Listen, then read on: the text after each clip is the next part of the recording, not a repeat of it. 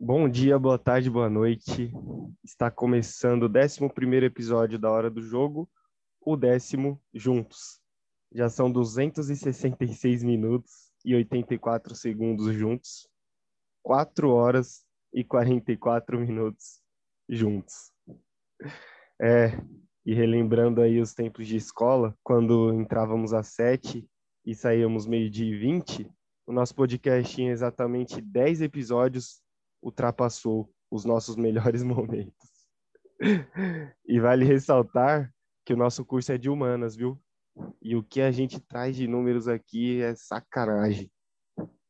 E aí, Gabriel, se apresenta aí para o pessoal e fala qual é o prazer, qual é o sentimento de completar esse décimo podcast ao meu lado. É isso, ficou um pouco apaixonado nessa declaração aqui, né? Ficou meio um casal, mas é praticamente um casal de podcast, né? Grande prazer estar aqui novamente com o Alex, falando sobre futebol e novamente envolvendo números. É isso desde a segunda série falando sobre futebol e estamos aqui com 21 anos, continuamos falando sobre esse maldito futebol e repercutir a semana né, de Copa do Brasil, falar um pouquinho da, também da seleção. A gente acaba falando sobre tudo nesse podcast e acaba retomando nos episódios seguintes, né? Quem aguentou todo esse tempo com a gente aqui é maravilhoso e podemos seguir esse podcast. Não, lembrando também, trazer mais um número aqui, se fôssemos um casal aí, como você comentou, 13 anos aí, ó, de relação, mas uma relação amigável, muito bom é, compartilhar da vida aí com você. Vamos lá, então, ao que realmente interessa. Vou, vou me parafrasear aqui, hein? Eu disse no, no podcast da Copa do Brasil que um time tinha se lascado aí, né? Na verdade, foram os times que se lascaram, né? E de resto, tudo normal, né, Gabriel? É, então, eu pensei que você já ia falar 13 anos não são 13 dias. Aí eu falei, pô, o cara tá inspirado hoje, mas realmente foi muito bom. E falando sobre os duelos, o Fluminense, né? Foi o primeiro que você falou que se deu mal. Primeiro não, né? Mas você foi um dos clubes que você falou que se deu mal e acabou ganhando. E o que se deu mal, e você falou, foi o Corinthians, né? Eu acabei assistindo o jogo do Fluminense, que foi no mesmo horário, mas fui assistindo os melhores momentos do Corinthians logo em seguida. E, cara, o, o Corinthians mostra que não tem muito. Tudo bem, é querer cobrar demais já o Silvinho pela essa trilogia contra o Atlético Goianiense, mas realmente o time cruzou muitas bolas na área e não teve muito repertório, como você vê do Atlético Goianiense nos contra-ataques, né? E aí fez 2 a 0 Poderia ter feito mais até em, em é, jogadas aéreas que deram. Acho que foi o Lucão que mandou uma bola no travessão. Eu não lembro outro jogador do Atlético Goianiense que perdeu ali uma chance cara a cara com o Cássio. Mas realmente o Atlético Goianiense, Goianiense jogou mais bola que o Corinthians e fez por merecer a vitória de 2 a 0. Eu acho muito difícil o Corinthians passar do Atlético Goianiense, enquanto o Fluminense, que cara, o nosso podcast é o que menospreza mais o Fluminense no mundo. E o Fluminense, de novo, jogou muita bola contra o Bragantino. Tudo bem que o Bragantino não tinha o Cleiton e o Claudinho, que foram para a seleção olímpica, mas o Fluminense perdeu o Nino, mas entrou o Manuel no lugar, continuou muito seguro na defesa e é um time muito letal nos contra-ataques, é um time que é muito organizado lá na frente. Não, é isso aí. Já que você pensou que eu ia falar, eu vou falar agora. 13 anos realmente não são nem de perto 13 dias. e, cara, é, falando sobre o Corinthians, é isso. Não, igual eu tinha falado, não muda muito, né? Quem, quem espera mais tá ficando maluco. E Atlético Goianiense, como você disse, do Fluminense, muito letal no contra-ataque, muito, muito letal ali aos 20 minutos do segundo do primeiro tempo, o jogo já estava 2 a 0 para eles. Então, cirúrgico demais no contra-ataque, contando também, né, com, com uma defesa aparentemente despreparada do Corinthians que não cobre, não faz cobertura, não sei o que acontece no Corinthians. Essa linha de quatro aí, pelo amor de Deus, Silvinho. é, que poxa vida de linha de quatro é essa? Vamos, vamos lembrar aqui também, né, que o violento Fagner foi expulso muito injustamente, né? Mas também não atrapalhou em nada o Corinthians, é. porque até aquele momento. Cara, eu não vi nada. a expulsão do Fagner. Eu não vi a expulsão dele, mas pelo que ele colocou ali no Instagram, ele saiu como vítima, né? Ali, que eu tive que apertar duas vezes para ver a imagem, como é que tava a perna dele. Não, então, foi jogada muito normal, mano. Jogada na bola, na bola, na bola, e o juizão. o juizão expulsou o Fagner. Mas é porque é o Fagner. Mas tá na média também, né? Ele não costuma ser expulso com as entradas que ficaram famosas e agora recebe, assim, de bobeira um cartão vermelho, mas prejudica na volta. Não sei se é o Michel Macedo que vai entrar no lugar dele, mas se com o Fagner foi horrível desse jeito, imagina com o Michel Macedo. Não, eu, eu acho que o namorado da melancia não está mais no Corinthians. Mas. Mas pode colocar a linha de três, mas eu acho difícil com a famosa linha de quatro do, do Silvinho, que do deu Silvinho. tanto certo no Lyon, onde ele não ficou nem 10 jogos. E não, será que deve ficar 10 jogos no Corinthians? Será? Mas é, falando sobre esse, essa lateral aí, eu acho que ele vai com o zagueiro lá, o Bruno Mendes que foi quem entrou né, no lugar do, do Fagner, assim, no lugar do Fagner não, entrou no lugar do, acho que foi do Matheus Vital, e aí foi para lateral, mas bem horrível, e aí falando sobre Fluminense já aqui, é isso, eu, eu tenho uma incoerência bem grande, né, porque eu falo no podcast da, da Copa do Brasil que o Fluminense vai perder para o Bragantino, só que eu falo no da Libertadores que o Fluminense é favorito no grupo da Libertadores. Explica isso aí, Gabriel. É, outra questão do Corinthians, só para finalizar, é que é engraçado na rádio Crack Neto que o Neto fica abismado com essa substituição. Ele fala, ele vai tirar o Vital para colocar o Bruno Mendes. Aí ele, o Neto ele já perdeu a paciência com o Silvinho antes de começar a jogar. Então ali naquela hora perdendo de 2 a 0, ele ficou indignado como diz Gil do Vigor, nessa, com essa substituição. Mas falando sobre o Fluminense, talvez eu também seja a pessoa que mais menospreza o Fluminense, mesmo assistindo os jogos. Porque o Fluminense fez uma estreia de Brasileirão muito boa contra o São Paulo, jogou melhor que o São Paulo. Acho que ficou naquela, porque o São Paulo, no final do segundo tempo, pressionou um pouco o Fluminense, então o Fluminense teve a grande chance desperdiçada pelo Nenê no pênalti. Só que aí, puxando para o jogo da Copa do Brasil, acho que os desfalques do Bragantino pesaram demais. O time sem o Cleiton. Aí entra o Júlio César. Que, cara, o Júlio César, desde o do final da passagem dele do Corinthians, já não era um, um grande Júlio César. Imagina hoje, 10 anos depois daquele grande Júlio César. E aí o Claudinho, pô, quem é que perde o melhor, o melhor jogador do Brasileirão, né? Que foi eleito nessa temporada ainda. E, e tem e continua jogando bem, é muito difícil é, o time nem criou muitas chances, o Ítalo não, não fez aqueles pivôs clássicos que ele faz e o Elinho não participou tão bem do jogo como participou contra a Chapecoense e foi um dos destaques da rodada, mas o Fluminense realmente é Iago Felipe, que era um cara que jogou no Vitória e tipo, ninguém acreditava muito, começou a jogar muito bem. O Caio Paulista, que até o início do Brasileirão passado não tinha feito nenhum gol na carreira e fez um golaço contra o Atlético Mineiro do São Paulo ali e tá jogando muito bem. O Fred é palhaçado que o Fred tá jogando de bola nessa temporada. Eu não tenho os números aqui, mas realmente, se for comparar ali em média de minutos em campo, o Fred deve ser o que fez mais gols. Assim, também tem a comparação com o Gabigol até no próprio estado mas realmente o Fluminense é um time que tem tudo para fazer igual a temporada passada.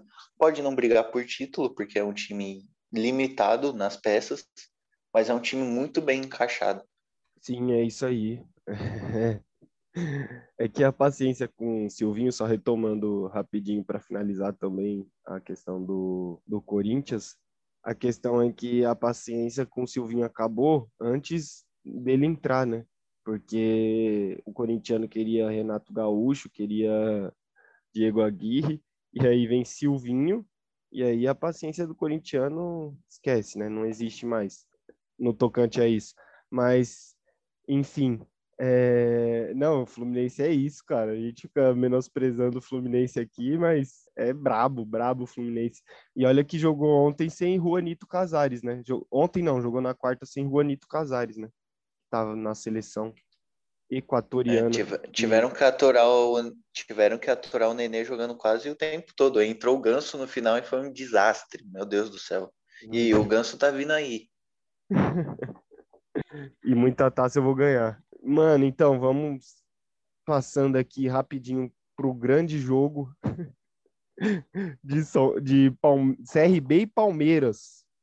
Palmeiras que ganhou aí do CRB, né? Não, já era de se esperar, né? Eu não lembro muito bem o que a gente falou no, no último podcast sobre a Copa do Brasil, mas já era de se esperar, né? Não tem muito segredo aí. E foi com o time completo e conseguiu ganhar aí do CRB. Cara, é... teve ali o desfalque do, do Danilo, porque o Danilo ia começar o jogo e entrou o Felipe Melo, tanto que o Felipe Melo entrou até sem a faixa, e aí ficou meio tipo, caramba, Felipe, a, aquela decisão do Campeonato Paulista ali pesou tanto.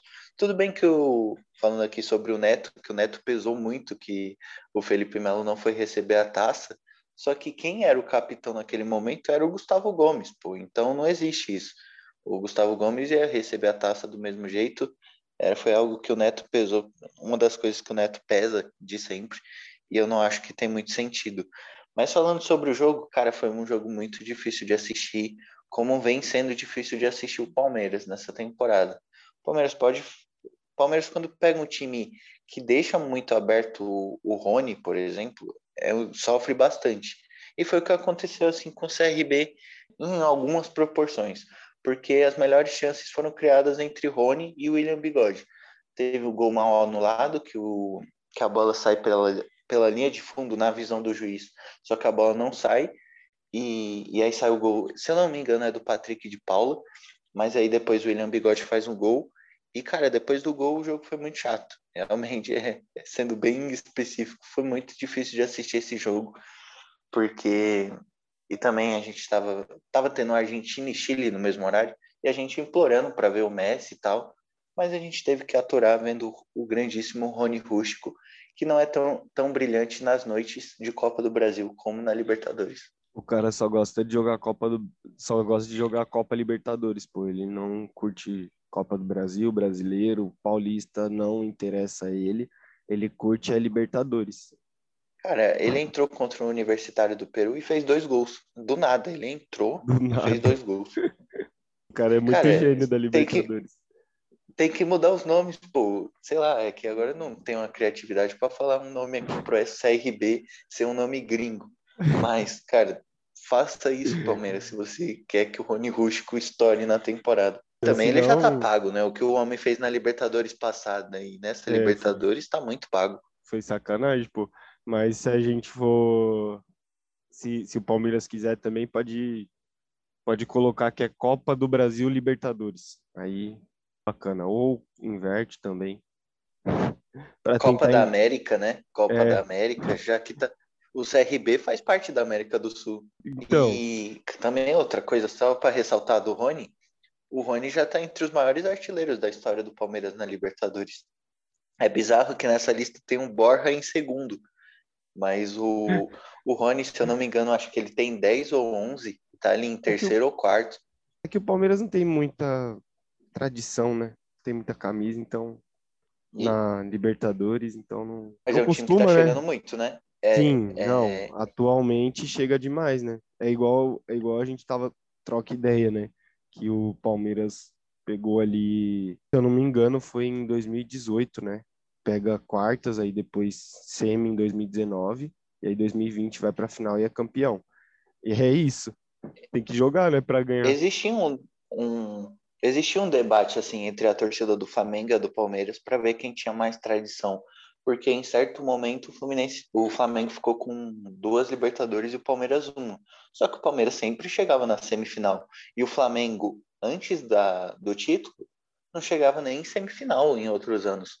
Então era algo que pesava assim, porque o Palmeiras sempre bateu na trave ali em questão de semifinal, até foi vice depois de ser campeão. Então tem muito disso. Não, e aí depois nós vimos, né, o Flamengo sendo eliminado, em, sendo campeão em 2020, sendo eliminado em 2021 em vi, e 20, né, da Libertadores precocemente. Exatamente. Mas aqui eu já posso dar o gancho que você não aproveitou o meu gancho sobre o Ganso, que o Ganso realmente está vindo aí para o Santos, não como o Camacho, que boa parte da torcida corintiana quase ficou muito feliz na noite passada da sexta-feira, 4 de junho. Só que, para falar sobre o jogo do Santos, cara, o Santos em certo momento contra o Cianorte teve 86% de posse de bola. O dinizismo está afiado, como o Santos perdeu muitos gols lembrou muito a época tanto de Fluminense, que o Fluminense metralhava o rival e não fazia gol, como no São Paulo também, que o São Paulo não metralhava tanto o rival assim, de criar muitas chances, mas perdia muito gol claro, muito gol claro. Então, realmente, essa é uma marca do Diniz, do time ter muita posse de bola e de perder muito gol.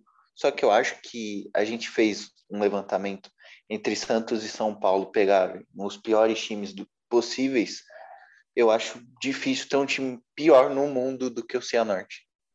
O brasiliense, pô, o brasiliense não é pior que o Cianorte. Cara, eu, eu acho muito difícil. É, o, cara, o Cianorte foi palhaçada. O Santos poderia ter feito tranquilamente oito gols e fez dois. Pô, que isso. Cara, é, fa falando sobre isso, eu acho que pega muito da vontade, né? Na verdade, você falou aí de São Paulo e Santos terem pegado moleza, porque, por exemplo, o time do 4 de julho, é, mesmo sendo tão limitado, tentou ali aquelas bolas alçadas na área que deram certo e tal. A gente vai falar disso daqui a pouco. Mas, igual você tá falando aí, o Cianorte não nem fazia isso, pô. É igual por exemplo, eu acho que dá para fazer um comparativo aqui das partidas da Sul-Americana que ficavam ataque contra defesa direto e aquela defesa que não sabe marcar, pô. Que não sabe marcar. Como que assiste um jogo desse, cara? Como que fica feliz num jogo é, desse? É, então, eu acho eu acho que o Santos teve dificuldade por causa do nível do rival. Teve dois lances em sequência que os caras erraram. Tipo, o, o goleiro cobrou o tiro de meta, o zagueiro foi dar o passe pro outro zagueiro, ele não, deu, ele não conseguiu fazer o passe direito. Tipo, a bola parou no, na metade. E, cara, era um passe que você tem que dar reto, né? Não é muito difícil fazer isso. Só que a bola não chegou no outro zagueiro. E aí, se eu não me engano, o Marinho erra esse gol. E aí tem outro lance que o, que o Pirani erra um gol também cara a cara com o goleiro. Então, acho que, tipo, o cara não tá acostumado a ter essas chances de gols e teve muita chance contra o Cianorte e fica meio. Cara, é muito ruim o Cianorte. O Santos teve muita facilidade.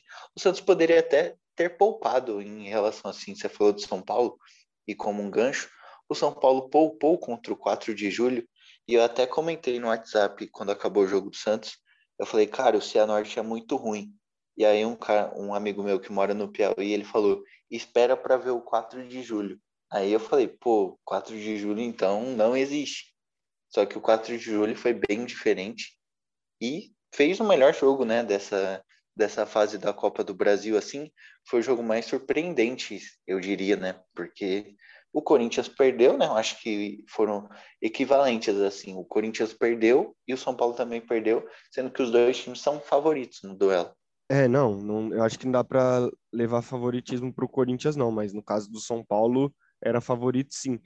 Não, mas, mas em, mas em questão é, de camisa, eu digo. Sim, sim, mas é que não tem mais, não existe mais time bobo, né, no, no futebol. Mas se a gente fosse pegar, por exemplo, o jogo do Corinthians e do São Paulo para fazer um paralelo, o jogo do São Paulo foi muito movimentado, cara. Muito movimentado do Corinthians foi bola ah, pro lado, toque de bola aqui, toque de bola ali, contra-ataque do Atlético. Mas o jogo de São Paulo não, o jogo de São Paulo já é um pouco mais movimentado, com chances reais de gols, né? Mas a gente já vai falar. Bora lá pro campeão paulista de 2021. Que surpresa, né? Falar que o São Paulo perdeu por 4 de julho. Que a gente não faz ideia. Eu não sei a série que o 4 de julho joga. Deve ser série D, porque tá todo mundo na série D. Eu não sei nem como funciona a série D. Deve ser aquele interclasses, tá ligado? Joga um contra o outro e quem passar é isso. E aí? Cara, eu como estou cobrindo os times lá do Rio Grande do Norte, eu sei mais ou menos que vem por causa do campeonato estadual. Só que eu não tenho certeza do 4 de julho, até porque pode ser por ranking da CBF também, se entrar na Série D. E é um ranking que não faz sentido nenhum, tipo, teve um período que o Grêmio não ganhou nada e o Grêmio era o primeiro desse, desse ranking. Ali no, no período de jejum do Grêmio, que o Grêmio só ganhava gauchão. É que o Grêmio sempre chega, né? Sempre chegava com o Reinite. sempre chega. Não, mas foi antes ali. Eu...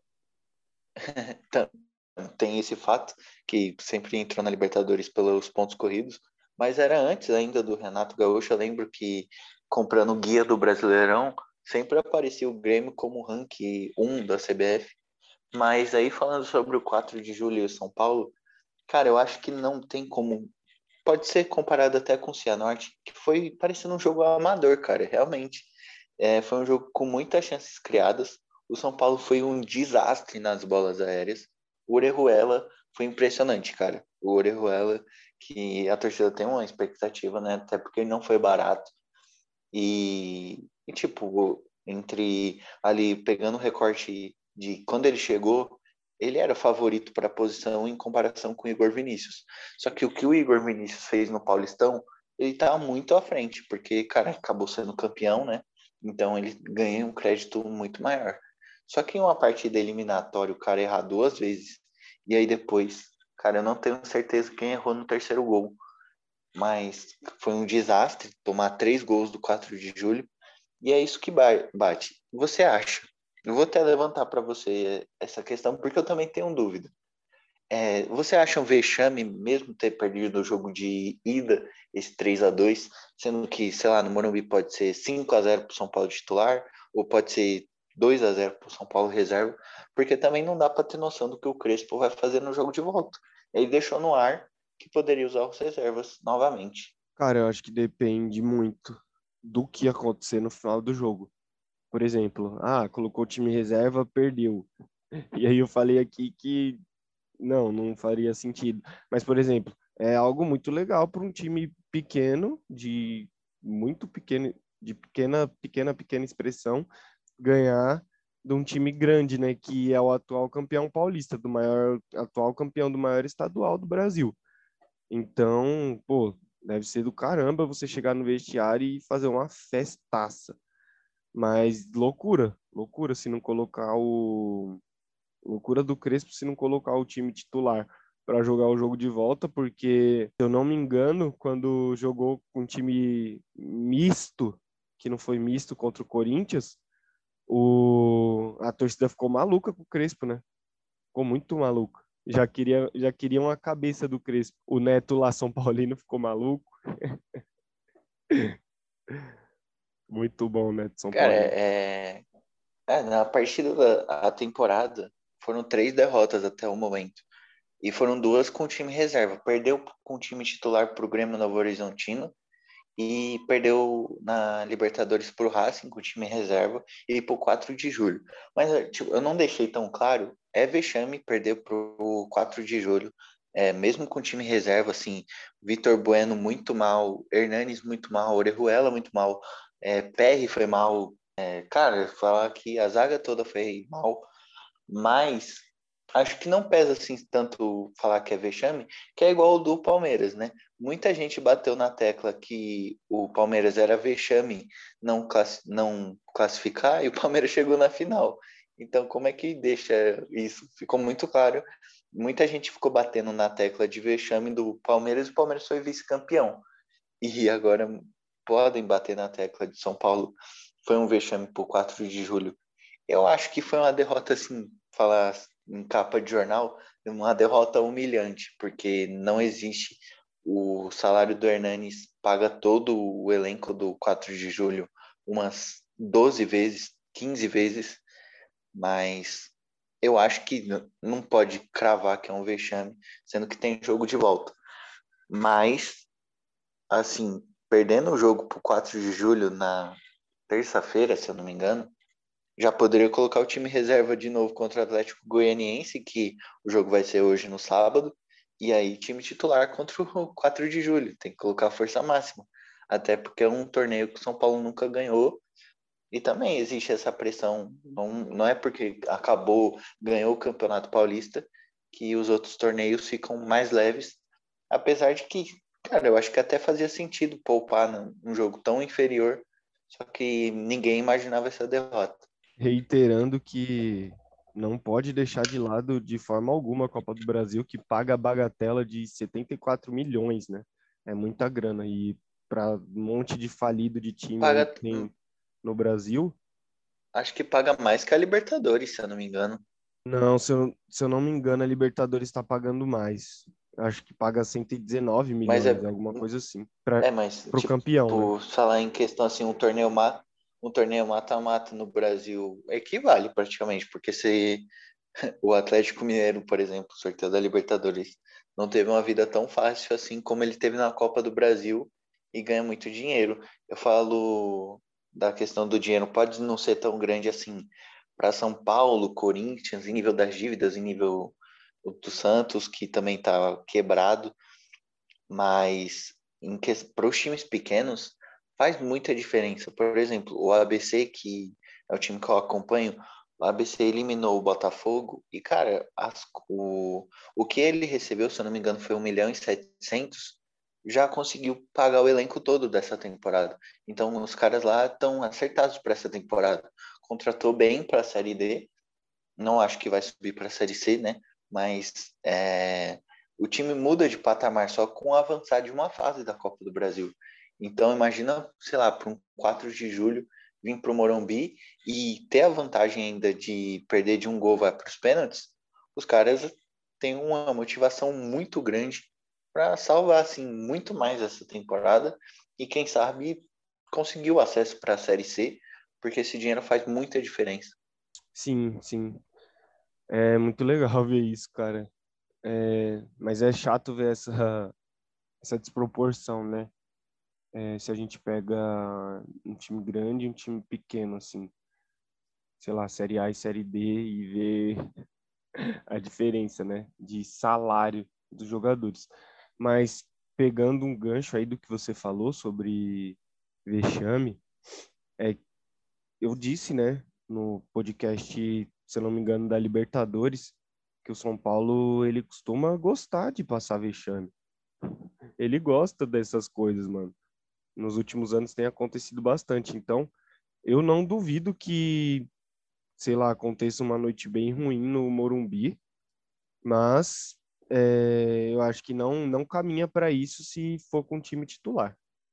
Então, eu acho que o São Paulo ele tem a, a vantagem de ter perdido o peso nas costas, que foi ter ganho um título já nessa temporada. Mas era aquilo que vi muita gente colocando no Twitter, Facebook. É, caramba, já voltou aquele São Paulo. Tipo, não deu nem tempo de curtir muito que já voltou a época dos vexames, porque a Copa do Brasil é o reinado de vexames do São Paulo, sendo que em, eu até fui ver, eu não tinha esse dado assim, apesar de só precisava bater o olho para isso, dos 12 grandes, é, só São Paulo e Botafogo não ganharam a Copa do Brasil. Botafogo já, né? Deixando aqui entre parênteses, não é mais grande, né? Minúsculo. Mas é muito pesado não ter esse torneio entre a galeria de troféus do São Paulo. É, sim. Você falou de, do peso aí, eu acredito que não tira, cara. Eu acredito que não tira peso das costas, mas dá, dá, dá segmento né, no trabalho e o trabalho fica quer queira, quer não, um pouco mais leve, né? Mas o peso, eu acho que, que acabaria com um título de expressão, sabe? Por exemplo, um brasileiro, alguma coisa do tipo. Porque mesmo que tenha sido em cima do Palmeiras, não o trajeto até a final não foi tão duro, sabe? O jogo mais duro foi contra o Palmeiras e ainda foi fácil, né? Porque o São Paulo empata o primeiro jogo lá e ganha de 2 a 0 muito fácil no Morumbi. Não, mas em questão disso, eu falo pelas eliminações. Né? Tanto na temporada passada foi eliminado pro Mirassol, pro Lanús, e aí foi pro Grêmio. Tudo bem, o Grêmio era um concorrente direto na Copa do Brasil. Mas, por exemplo, o time que historicamente é eliminado muito fácil na Copa do Brasil é, tem esse peso de, de, cara, que o São Paulo vai enfrentar um time já pode ser eliminado agora na próxima fase. Só que eu acho que isso fica mais leve o time acabou de ser campeão e é um, cara, é um torneio muito grande ainda. Faz é, questão de quando quebra um tabu, quebra um jejum desse tamanho, o título acho que fica maior, maior ainda. Tanto como foi com o Corinthians em 77 e, se eu não me engano, o Palmeiras foi em 93. Foram com campeonatos paulistas e são marcantes até hoje. E eu acho que o de São Paulo, se não ganhar títulos em sequência, que também pode acontecer, o Campeonato Paulista fica muito marcado. E eu acho que ele tem esse peso para os jogadores atuais do São Paulo, que foram jogadores que jogaram contra o Mirassol na temporada passada e foram eliminados. Então, acho que tem muito disso. O São Paulo vem mais leve para o jogo contra o 4 de julho, só que cabe aqui um detalhe sobre o 4 de julho. É um time muito amador. Então, dá para ver o nível do jogo contra o São Paulo foi uma, uma merda total no jogo de ida. Só que eu acho que no Morumbi. O gramado também era horrível lá no, no Albertão. Então acho que o São Paulo é, tem total caminho, total tranquilidade, eu acho até, para passar do 4 de julho, porque é um, é um time muito inferior, muito inferior mesmo.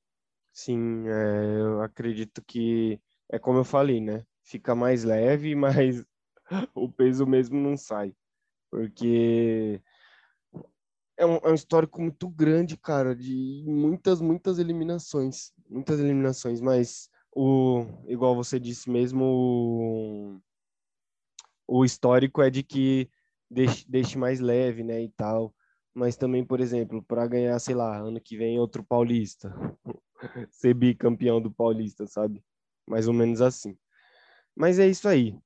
É não teve muita mudança, né? Em todo, todos os jogos do que a gente tinha dito. São mais essas mesmo que a gente acabou de falar. E aí segue tudo, tudo normal no, na Copa do Brasil, é, tirando esses, esses eventos adversos aí. Eu acho que os grandes que ganharam o primeiro, jo o primeiro jogo vão ganhar o segundo e vão passar é, tirando aí Atlético Goianiense, né, que ganhou de 2 a 0 do Corinthians e talvez seja irreversível esse esse placar, não por ser é, irreversível em questão de número, em questão de alguma coisa assim, mas o momento que que vivem os dois times, né? O Atlético domina o Corinthians na, na quarta-feira, não deixa o Corinthians jogar, na verdade dá a bola para o Corinthians jogar e o Corinthians não sabe jogar com a bola no pé. Então, não sei na verdade de que jeito que o Corinthians sabe jogar, mas é isso. E aí o 4 de julho volta, né, aqui para jogar contra o São Paulo no Morumbi. E aí eu acho que o São Paulo passa sem nenhum problema. Que, que você acha sobre essas duas afirmações aí, Gabriel? É, então, na questão da Copa do Brasil, os favoritos realmente ganharam. Eu também fiz uma previsão leve de que Atlético Paranaense e Havaí tinha a cara da zebra e foi um a um o jogo na ressacada. Pode ser que o Atlético Paranaense goleie o Havaí, mas eu gostaria de deixar claro que eu fiz essa previsão e que, cara, acho que é, eu até falei antes, não sei se eu foi, falei para você, eu acho que Corinthians e Atlético Goianiense é do mesmo nível, apesar de ser uma frase dura para o corintiano acho que o Corinthians vai brigar contra o Atlético Goianiense assim na tabela do Campeonato Brasileiro. Então, eu acho que se mostrou, eu acho que o Atlético se mostrou superior, tanto que ganhou dois jogos, né? E bem. E o bom é que ganhou bem.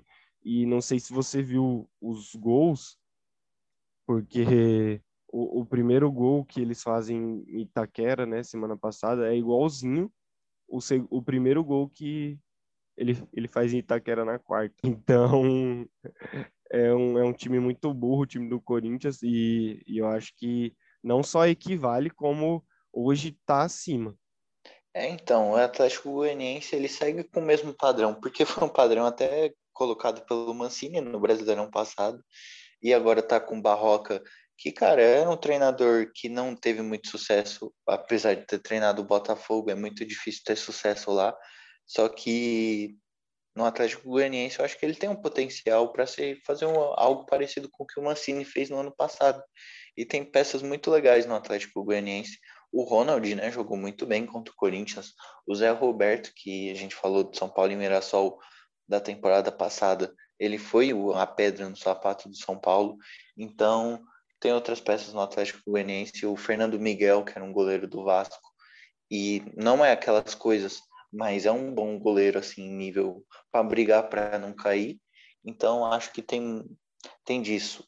O São Paulo tem a missão muito mais fácil que a do Corinthians acho que pelo que o Corinthians joga e demonstrou nos últimos jogos, eu não lembro de um jogo que o Corinthians ganhou de 3 a 0 nos últimos tempos.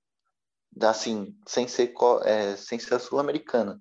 Porque a Sul-Americana pegou os adversários mais fáceis do mundo. E, e eu não sei se você tem essa lembrança de quando foi que o Corinthians até pode ter virado um 2 a 0 na, na, em torneios eliminatórios ou ter ganho de 3 a 0 de um adversário assim, pau a pau, né? Não, o histórico é de não conseguir reverter jogo jogo que perde o primeiro em fases eliminatórias assim. Há bastante tempo. Muito tempo, eu vou ser sincero que eu nem sei quando foi a última vez. Mas se a gente pega é, jogo de 3 a 0 que talvez tenha ganhado, se eu não me engano, pode ter pode ter sido contra o Fluminense, que fez 5 a 0 no primeiro jogo de 2021. É, teve aquela partida realmente. O Fluminense estava mal, né? Foi um momento que o Fluminense oscilou e que o Corinthians jogou muita bola. Mas aqui a gente já pulando para o final do podcast, eu vou antecipar você para a gente falar sobre a seleção brasileira também aqui um, um pouco do jogo, né? O Brasil jogou realmente o que deu ali para jogar, né? No segundo tempo foi bem melhor na entrada do Gabriel Jesus, né? É, sim, igual a gente estava trocando aquela ideia, não, não, não muda muito, né? A seleção brasileira já faz um tempo. É, se a gente for fazer um comparativo do, do time que jogou aquela Copa do Mundo em 2018, o último jogo lá contra a Bélgica que o Brasil perde, a gente tira quem? A gente tira o Fagner, a gente tira Miranda, né? A gente tira Miranda, Renato Augusto, Paulinho e Renato Augusto nem era titular. Paulinho, só que a seleção ela é a mesma, né? A base dela é, entre os titulares e os reservas. E achei muito bom ontem o Gabigol ter começado, mas a seleção é isso, cara. Parece que o meio de campo não existe na seleção. Não existe na seleção e é tão, tão qualificado, tem tantos meios de campos tão qualificados na seleção, mas parece que nunca dá certo. E era aquilo que a gente trocou ideia, que o Gabriel Jesus entrou no lugar do, do Fred e as pessoas e os jogadores foram para os lugares certos e parece que melhorou, né? A gente até falou daquela jogada que o que o Paquetá dá para o Neymar, Neymar dá para o Richarlison, Richarlison toca para o Gabigol que perde o gol. Mas muito legal, cara. Muito legal ver a seleção jogando daquele jeito. Naquele momento, né? Depois da substituição. Cara, acho que o Gabigol deu uma dose de esperança, assim. Pode ser que muita gente não tenha assistido Brasil e Equador, mas pelo menos eu assisti o jogo torcendo para que o Gabigol fizesse o gol, a comemoração. Então, foi, foi algo legal da partida, assim, que o duelo do Gabigol. Muitas, muitos flamenguistas já sabem desse Gabigol que perde muitas chances antes de fazer o primeiro, e aconteceu isso na seleção ontem, mas é algo que eu comentava com meu pai, e novamente meu pai sendo citado nesse podcast, é que, cara, o que, que acontece com o Tite, assim, é um treinador muito bom, de alto nível, só que ele não escala os jogadores nunca na posição certa. Isso aconteceu com o Paquetá ontem, o Paquetá foi um armador da seleção e, cara, o Paquetá deu errado nessa posição quando jogou na Europa. E quando ele foi para segundo volante, onde ele jogou muito bem no Lyon e jogou muito bem ontem de segundo volante. E aí fala do Neymar. Cara, em 2021 o Tite usa o Neymar de ponta esquerda. Cara, isso me irrita de um nível assustador. Ele é o único treinador no mundo, provavelmente, que usaria o Neymar de ponta esquerda, perdendo todo o potencial do Neymar de armador. E aí o Richarlison. É até outra coisa. O, até no FIFA o Richarlison é centroavante e com o Tite o Richarlison não é centroavante. E ainda mais ele. Eu não sei aqui falar se ele tem números melhores que o Firmino e o Gabriel Jesus na, na temporada. Mas ele continua na tecla de Gabriel Jesus e Firmino até hoje. E tudo bem, o Gabriel Jesus eu não tiraria da seleção, mas o Firmino eu tiraria. Não, eu não tiraria também. Ai, falando de tirar, eu não tiraria o Gabigol para colocar o Firmino naquele momento. Porque, cara, você tem que dar a esperança logo em seguida. Teve uma jogada em que cruzou na área e o zagueiro do Equador tirou, que o Firmino vai sem vontade nenhuma para fazer o gol. Tipo, ele nem toca na bola, nem vai querer tocar na bola. Então, acho que o que me revoltou muito na seleção foi isso, o Tite colocar os jogadores em posições erradas, e quando claramente ele coloca os jogadores nas posições certas, o time fica muito melhor. É, exato, é muito dessa tecla de querer ter essa seleção, mano, para sempre. A mesma seleção para sempre, né? E isso aí vai a corda vai só afrouxando aí no pescoço do Tite, uma hora vai enforcar ele. Essa é a verdade. Cara, e tipo, quando ele joga mal, tem aquilo. Os números dele são excelentes. Ele ainda não perdeu nas eliminatórias sul-americanas. Mas, cara, foi um jogo muito ruim. Se joga, e faz um jogo mal contra o Equador. Imagina contra a França, que vai jogar uma Eurocopa agora. A França caiu no grupo de Portugal e Alemanha. E aqui na América do Sul não tem nada parecido com Portugal e Alemanha no mesmo grupo. Tipo, a Argentina é muito inferior ao Brasil. E, sei lá, Colômbia pode ser terceira, Uruguai a terceira força, acabei esquecendo. Mas, pô, que mundo? O Brasil nem faz jogo competitivo com mais contra a Argentina e contra o Uruguai. É, então. Muito chato, né, mano? Tá muito chato, tipo, assistir a seleção jogar, cara. Assistir a seleção jogar. E aí a gente compara com esses é, jogos que a gente joga aqui no, na América do Sul. E aí a gente vê que pô, a gente vai se preparando de forma muito errada, e aí quando chega na, na Copa do Mundo vê que não é bem assim. E aí perde para uma Bélgica que consegue, né, é, exercitar o futebol durante os anos com, com outros times da, da, liber, da, da Europa. Mas aí pega um Brasil que, que não faz isso, né? que não faz isso e aí toma, toma pau. E vai ser sempre assim, cara. Se não mudar, se não, sei lá, pelo menos amistoso no meio de tudo isso, vai ser sempre assim. Porque mudou muito, né, o futebol. Não, não é mais aquele futebol que era antigamente, né, que o que a gente tinha jogadores que pô, decidiam. E não só por isso, né? Porque futebol a tecnologia do futebol europeu ajuda muito eles lá, né, em todas essas questões, porque o Brasil ele é o maior daqui do, da América do Sul, não tem como. E do mundo também. Do mundo, cinco só só a gente tem. Mas pô, vai vai sendo superado nessas questões aí, e aí eu acho que vai ser sempre assim, se nada mudar.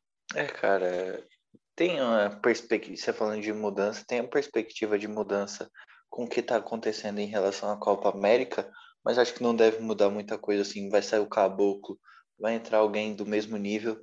É, se sai o Tite hoje, nem o Renato Portaluppi é mais o mesmo nome do que ele já foi em algum momento. E cogitaram o Chave. É, cara, eu vi até essa semana que cogitaram um Murici para ser auxiliar do Tite. Cara, eu não sei o que acontece com a CBF, mas eles estão longe de fazer um caminho certo para o Brasil voltar a ser campeão do mundo. Então, é com essa reflexão assim que podemos encerrar esse podcast. É isso aí. Vou dar o recado final aqui, que estamos trabalhando com pautas geniais para trazer aí nos próximos podcasts. Esperem novidades aí. E muito obrigado para você que escutou até aqui, que acredita no nosso trabalho, que confia no nosso trabalho. É, você será lembrado. e é isso aí. Até e um bom fim de semana. E até a próxima semana com mais um episódio do podcast. Pode dar o seu recado final e se despedir aí, Gabriel. Cara, é isso. Você também deixou no ar que teria novidades para o próximo podcast, mas a nossa agenda ainda não está das melhores possíveis. A gente já acertou que provavelmente a gravação saia no, no, na sexta, estou ouvindo no Gago, mas na sexta de noite ou no sábado de manhã, a gente tem pelo menos esse, esse final de semana com a data marcada. Mas realmente foi um grande prazer estar aqui novamente e falar sobre Copa do Brasil, seleção, e devemos falar sobre isso na semana que vem também, ou falar sobre Libertadores, sobre Sul-Americana, sobre Campeonato Brasileiro. Tamo junto.